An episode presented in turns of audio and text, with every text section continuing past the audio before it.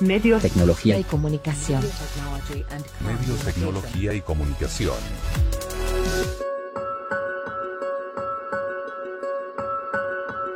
Esta columna donde es vital el análisis, la puesta en discusión, el cuestionar y el pensar y no y tomar todo entre pinzas lo que escuchamos, vemos en los medios de comunicación, leemos también. Bienvenido Martín Chávez a la, al estudio, ya somos Muchas- compañeros, muchas pero gracias, al aire. sí. La semana anterior habíamos repasado un poquito del tratamiento que habían hecho estos llamados medios nacionales, pero en esta oportunidad con qué nos vas a sorprender. Las dos columnas anteriores trataron de dos estrategias eh, discursivas de los medios de comunicación. Una tiene que ver con el ocultamiento absoluto de una noticia que además es muy importante. Y la otra tenía que ver con la transformación de hechos positivos en hechos negativos, que vimos que tenían como un desarrollo bastante importante en los medios. De lo que se trata esta columna sería empezar a charlar sobre un concepto que se viene escuchando muchísimo en estos últimos años, que no es nuevo, porque digamos noticias falsas existen hace muchísimos años, pero que cobró una relevancia muy importante con el impulso de las redes sociales, ¿no? Que es esto de la posverdad. Bueno, ¿qué vendría a ser la posverdad? Bueno, la posverdad es una mentira, básicamente, pero es una mentira que está orientada no a discutir con hechos, no a discutir posturas, posiciones, sino a activar ciertas emociones en, en las personas, a generarlas o activarlas. Lo que importa acá no es la veracidad de eso, sino el impacto emotivo que pueda tener. ¿Por ¿Qué qué? efectos genera? Claro, porque en la sociedad hay broncas, hay, mm, hay sensaciones, hay, hay odios inclusive, y la posverdad se, se basa en eso, ¿no? en activar es- esas, esos motores. Este, por eso es muy peligrosa la posverdad, porque además es muy difícil de rebatir, porque el gran problema es que, por eso decía al principio, noticias falsas hubo siempre en la, historia de los medios de comunicación. El problema es que ahora la capacidad amplificadora de las redes sociales lo que hace es que se viralicen en muy poco tiempo entonces, una noticia falsa, una posverdad, una fake news, o como quieran llamarlo, termina natu- naturalizándose como, una, como un hecho eh, y no tiene ninguna fuente, no, no existe, digamos, nada que le dé legitimidad. Este Pero- es un problema grave que, que tiene la, la- la sociedad y que nosotros tenemos que empezar a, de alguna manera, a analizarlo y a reflexionar. ¿Por qué? Porque nos llega a las redes sociales, ustedes lo habrán visto, una foto de cualquier personaje asociada a un texto inmediatamente mucha gente lo que hace es le asigna ese discurso a esa foto. Una frase cualquiera, Claro, una agarrar una tuya. frase cualquiera y asignársela a cualquier persona. Eso se viraliza, eso llega a un montón de lugares y eso ha generado muchas, muchos perjuicios en, en- en muchas personas, muchos personajes. Por ejemplo, digamos, ir más lejos, Sofía Gala. Sofía Gala es una, es una persona que ha tenido ciertas posiciones a favor del kirchnerismo y en contra de este gobierno, si se quiere. Digamos, no, no se ha reivindicado nunca como kirchnerista, pero sí ha reivindicado ciertas políticas. Hay un gran ejército de trolls ¿no? y, de, y de gente que se dedica a hacer estas campañas virales. Y han salido a atacarla asignándole una frase donde, digamos, eh, eh, criticaba y decía que se iba a vengar eh, con la hija del presidente, una cosa muy, muy turbia que jamás había dicho en ningún medio, en ningún lugar, en ningún momento salió la fuente de algún lado de que ella haya dicho eso. Sin embargo, eso se viralizó por un montón de lados y a veces una noticia falsa lo que puede hacer es pasar de las redes sociales a otro medio, a otro soporte comunicacional. Y eso genera un doble proceso de legitimación. Porque además de lo que uno ve en las redes sociales que comparten todos sus contactos, ve personas en la televisión respaldar ese tipo de cosas. Entonces, eso también es muy peligroso. Bien, ahora que tocas el tema de las. O sea, estas viralizaciones de falsas noticias cuando llegan a los medios. Lo grave que tienen en realidad los comunicadores y los medios en sí es que en su rol de comunicador empiezan a levantar noticias que son falsas y las convierten ellos en verdad en su rol de comunicador. Además, uno puede entender que una persona en las redes sociales comparta algo porque no entiende cómo funciona esto de la posverdad, no entiende, digamos, que haya animosidad operaciones detrás de, de este tipo de cosas, operaciones políticas, operaciones eh, mediáticas. Uno lo puede entender de un usuario de la, de la red promedio, no lo puede entender de un comunicador, porque un comunicador que está frente a unas cámaras o a un micrófono tiene que tener responsabilidad sobre lo que dice. Y, eso formador de dice- opinión, claro. Claro, es formador de opinión y además eso que dice tiene que estar basado en algo. No puede estar basado en un tweet, no puede estar basado en un meme, tiene que estar basado en una fuente confiable.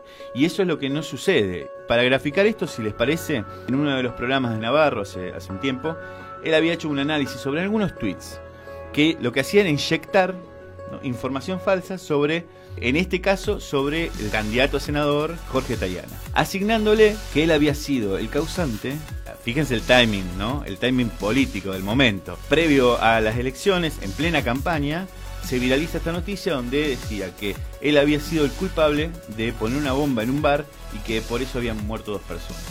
Eso se viralizó a través de las redes sociales, pero también llegó a la televisión. Fíjense cuál es el proceso que hacen de instalación de las mentiras y cómo termina legitimándose en los medios de comunicación.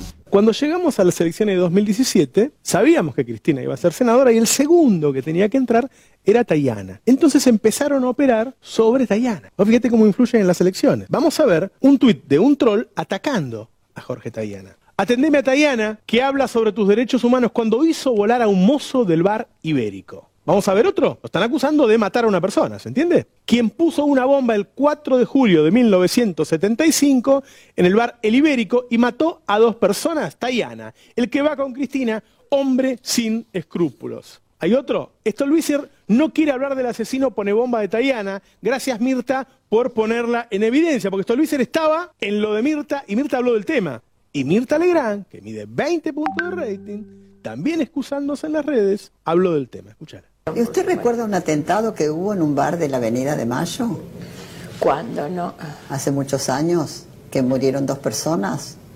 no me acuerdo cuál no. Porque No. se dijo que había intervenido Tayana en eso. Ah, no, no, no, no, no, te- no tengo precisión. no lee las, No. reyes- las, las, eh, redes sociales, no las lee. salió publicado.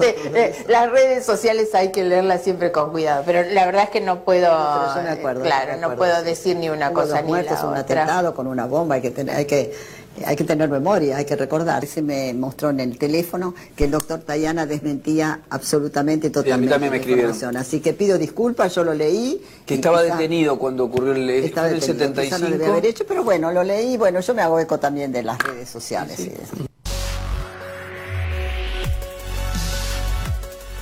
Increíble, ¿no? Cómo termina la, la frase. Yo me hago eco de las redes sociales, una persona que tiene... Años de No, no puedo decir cuántos años tiene ella, porque la verdad que ya perdimos la cuenta. Pero tiene muchísimos años, decenas de años de experiencia en los medios de comunicación y sabe que no puede hacerse eco de cualquier cosa. Y para colmo minimizar, ¿no? El, ay, bueno, yo me hago eco de Claro. redes sociales. Porque además estás ensuciando a un candidato a senador de una fuerza política. Por suerte Tayana lo pudo lo pudo este, revertir, ¿no? Porque era muy simple, digamos. Él estaba preso en ese momento. Pero ¿cuántas de estas fake news o cuántas de estas eh, posverdades no se pueden revertir? Porque ¿cómo haces para contrarrestar eso? Con el impulso y el poder de fuego de los medios de comunicación, ¿cómo haces para tener que demostrar que vos no hiciste algo de lo que te acusan? Es muy difícil y nos plantea un escenario en donde eh, la verdad que la democracia empieza como a perder un poco el eje, porque hoy los medios de comunicación y las redes sociales y los sectores políticos que invierten millones de pesos en estas campañas virales están digitando cosas que no deberían digitar, ¿no? Y terminan modificando lo que podría haber sido una elección por el- la inyección de este tipo de, de noticias falsas, ¿no? Y en estos casos, cuando está vinculado a la política, siempre el, el impacto es negativo. Sí, de opacar la imagen de la persona, en este caso Tayana, o como ha sucedido con otros candidatos o, o precandidatos. Y eso es lo que a uno le genera cierta curiosidad y el, el morbo, ¿no? Desde el lado operación mediática. Tal cual. El gurú de- del manejo, del marketing político que tiene Cambiemos hace muchos años es Durán Barba. Eh, Durán Barba ha participado en muchas campañas a lo largo de Latinoamérica y en varios países del mundo. Tiene varios libros escritos y de los libros se puede desprender que es capaz de hacer cualquier cosa con tal de ganar una elección. Cualquier cosa es cualquier cosa. No tiene eh, ningún prurito en hacer campañas sucias para desprestigiar al adversario político. Eso lo dice incluso el mismo libro, eh, de, una manera muy, muy clara. Eh, esto fue Tayana en el 2017. Unos años antes hicieron una campaña similar contra el por entonces candidato Daniel Filmus. En la ciudad de Buenos Aires hicieron una campaña muy sucia a través de unas encuestas que eran totalmente truchas, tergiversadas, que se basaban en un hecho que no había existido, que no existía. Si les parece lo escuchamos y después charlamos al respecto. Analizamos lo que dice. No creo en las campañas sucias. Procesaron a Durán Barba y esto tiene que ver por las injurias en una supuesta campaña sucia implementada contra el senador Daniel Filmus. Para explicar el tema de la campaña sucia, que es el tema de tu papá, que no es arquitecto, que tengo entendido que no sé si no terminó la primaria, según No, dijiste, y que lo vinculaban a eh, el caso Joclender, digamos, como un arquitecto del caso Joclender. Si se comprueba que el padre de Daniel Filmus es arquitecto en la empresa de Sergio Joclender, ¿usted cree que esto le va a afectar negativamente a la candidatura de Daniel Filmus? Sí, le afectará. Marque 1. No, no le afectará. Marque 2. Juega limpio. Buenos Aires. Gobierno de la ciudad. El uso de diferentes soportes eh, es aleatorio, ¿no? podemos usar cualquier cosa, pueden usar una encuesta, pueden usar un meme, eh, pueden usar un Twitter. Acá lo, lo importante es la forma de legitimar esos discursos, porque si a mí me llega de cualquier lado ese discurso, no tiene el mismo impacto que si me llega a través de un medio determinado y de una forma determinada. Si yo a vos te pregunto, dando por hecho que hay una noticia dando vueltas, en donde vincula al padre del candidato siendo el arquitecto de un proyecto que está súper cuestionado por los medios, y yo te instalo como que esa, esa noticia ya está, ¿eh? Lo que te estoy preguntando no es sobre qué opinas sobre esa noticia, sí, si eso puede incidir en tu voto, yo ya estoy dando por sentado que esa noticia existe, y te estoy marcando la cancha para que vos me digas si puede llegar a modificar tu voto o no. Entonces eso le da una carga a la, noticia, al contenido muy fuerte. Eh, lo mismo pasa cuando una persona como Mirta Legrand, con 20 puntos de rating y con 40, 50 años de, de trayectoria, instala una posverdad. Y aparte, del lado de la balanza, esta interpretación que realizan siempre va del lado a creer eso. Porque la verdad han montado en estos últimos años un aparato muy complejo de propaganda en el que hay cientos de personas dedicadas a esto. Personas que tienen 20, 30 perfiles. Hay diferentes eh, modalidades. Están los bots, que son automáticos. eh, están los trolls, que son gente que maneja varios perfiles, que pueden ser de Twitter, pueden ser de Facebook, pueden ser de cualquiera. Varias de cuentas. las redes, claro, de Instagram también. Y todo eso interactúa. Todo eso interactúa, ¿por qué? Porque lo que, se, lo que organiza eso es el trabajo. ¿Y cuál es el trabajo? Hoy matamos a este. Hoy destruimos a este. Hoy mentimos sobre tal. Entonces, eso lo que va generando es eh, lo que hablábamos la vez pasada, ¿no? La reproducción constante de un mensaje que termina naturalizándose, lamentablemente, en, en- en la sociedad, ¿no? Y en las redes sociales que se viraliza todo tan rápido, puede Y- ser muy, muy nocivo. Hay un foco, o sea, hay una edad de consumo que es la de los adolescentes y los jóvenes. Hay una página que se llama Taringa, que era el, digamos, el hangar de los memes.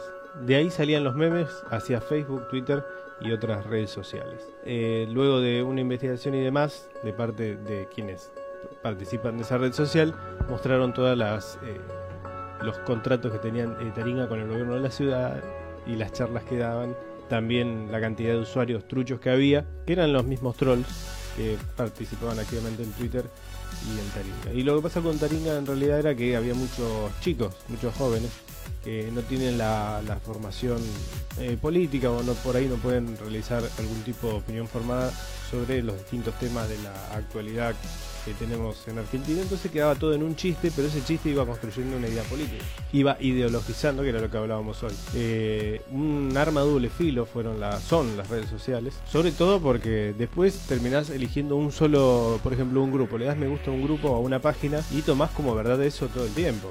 Sí, sí, además que la- las redes sociales tienen como diferentes modalidades o metodologías. Lo que hace Facebook es construir, construirte un entorno que piensa más o menos como vos. Entonces, a través de unos algoritmos, las noticias que se van filtrando y que te van llegando eh, son más o menos como vos pensás. Entonces, es difícil romper esos cercos. Eh, quizás otras redes sociales son más amplias en ese sentido o, digamos, son más permeables. Pero acá Facebook está muy controlado eso. Va bien Para- a, referida a tus gustos, elecciones. Exactamente. Y esa, esa información la van construyendo día a día, hora a hora, mes a mes, porque esa cantidad de datos de cada usuario se convierte en la Big Data. Y esa Big Data es la que después Facebook vende, que la puede vender a una empresa que te quiere vender algo, o la puede vender a una empresa que lo que te quiere vender es un candidato. Cosa que pasó con Cambridge Analytica, que eso destapó como el uso de esos datos y otros datos que son, son ilegales, porque esto de última nosotros los entregamos. Eh, firmamos cada vez que nos hacemos un Facebook, decimos que sí y aceptamos eh, brindar esa información, esas fotos. Bueno, ahora hay un montón de información que está por fuera y que también la usan ellos. Y con eso construyen un relato, construyen una mirada y construyen también un candidato específico para que vos te sientas identificado. Eh, Estamos escuchando a Martín Chávez, eh, está haciendo su columna de medios, tecnología y comunicación. Ya estamos llegando casi al final, pero no quiero irme sin decir que, bueno, el otro día estuvo sentado en el banquillo Mark Zuckerberg, que es el, el CEO, el dueño de Facebook, uno de los cráneos que generó esta red social, y entre otras cosas tuvo que responder sobre esto que hablábamos recién. Sobre, primero, todos los datos a quienes se los vendía, datos de quién tenía y de quién no. Él dijo que tenía datos de quienes tienen cuenta y de los que no tienen cuenta también. Lo cual ya abrió los ojos de cualquier amante de Terminator, se quedó así como, ¿qué pasó? No, pará, pero si yo no tengo Facebook, no me importa. José Pérez, usted ve tal página. Para profundizar en el tema de las redes sociales, recomiendo una película que se llama El Círculo. Ah, Eh, creo que es del año pasado. Que lo que muestra es quizás el potencial, quizás el futuro a dónde van las redes sociales y cómo pueden llegar a modificar nuestras vidas. Así que la recomiendo. Dale me gusta. Nos vamos. Gracias Martín por acercarte. De nada, gracias Nos a ustedes por la encontramos el martes que viene. Medios, Tecnología y comunicación. Medios, tecnología y comunicación.